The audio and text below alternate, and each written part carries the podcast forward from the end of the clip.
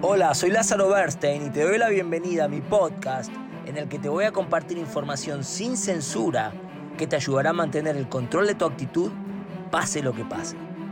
Sé que el episodio de hoy te va a gustar mucho y recuerda, ya es.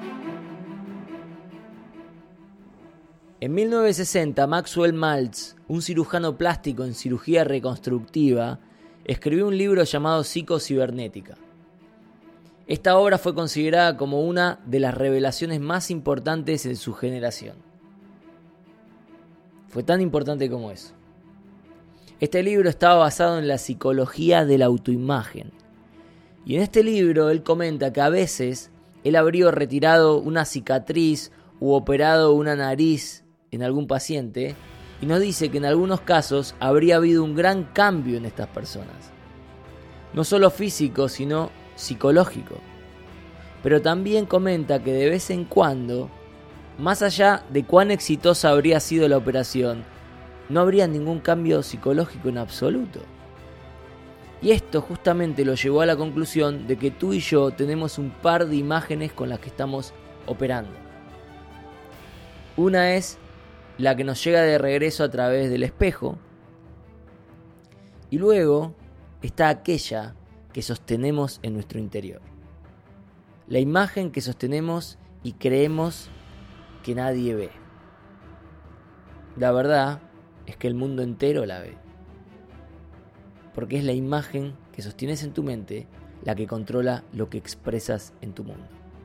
Controla lo que haces, controla las personas con las que te asocias, controla la cantidad de dinero que ganas, controla absolutamente todo en tu vida.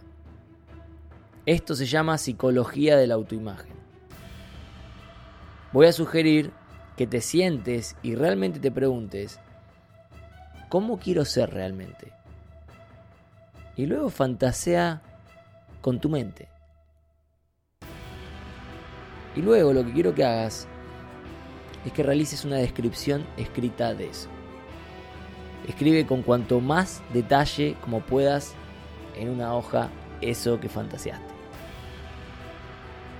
Siempre comenzando en tiempo presente de la siguiente manera. Soy tan feliz y agradecido ahora que soy y describe exactamente, descríbete a ti mismo de la manera en que realmente quieres ser.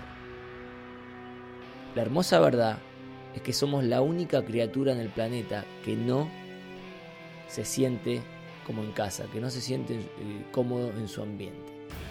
¿Qué? No se siente en armonía con su, con su ambiente.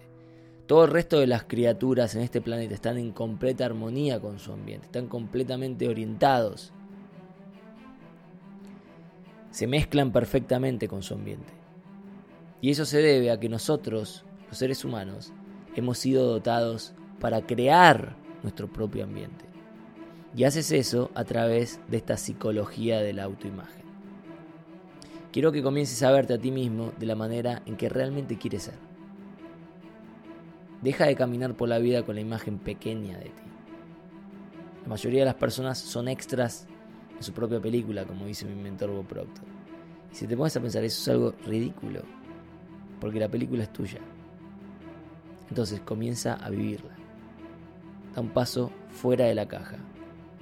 Lo que quiero que hagas es que te tomes unos minutos, realices la descripción escrita de quién realmente quieres ser y que lo hagas ahora. Fue un placer haber compartido este episodio contigo. Espero que lo hayas disfrutado mucho. Recuerda, tu sueño es importante y ya es.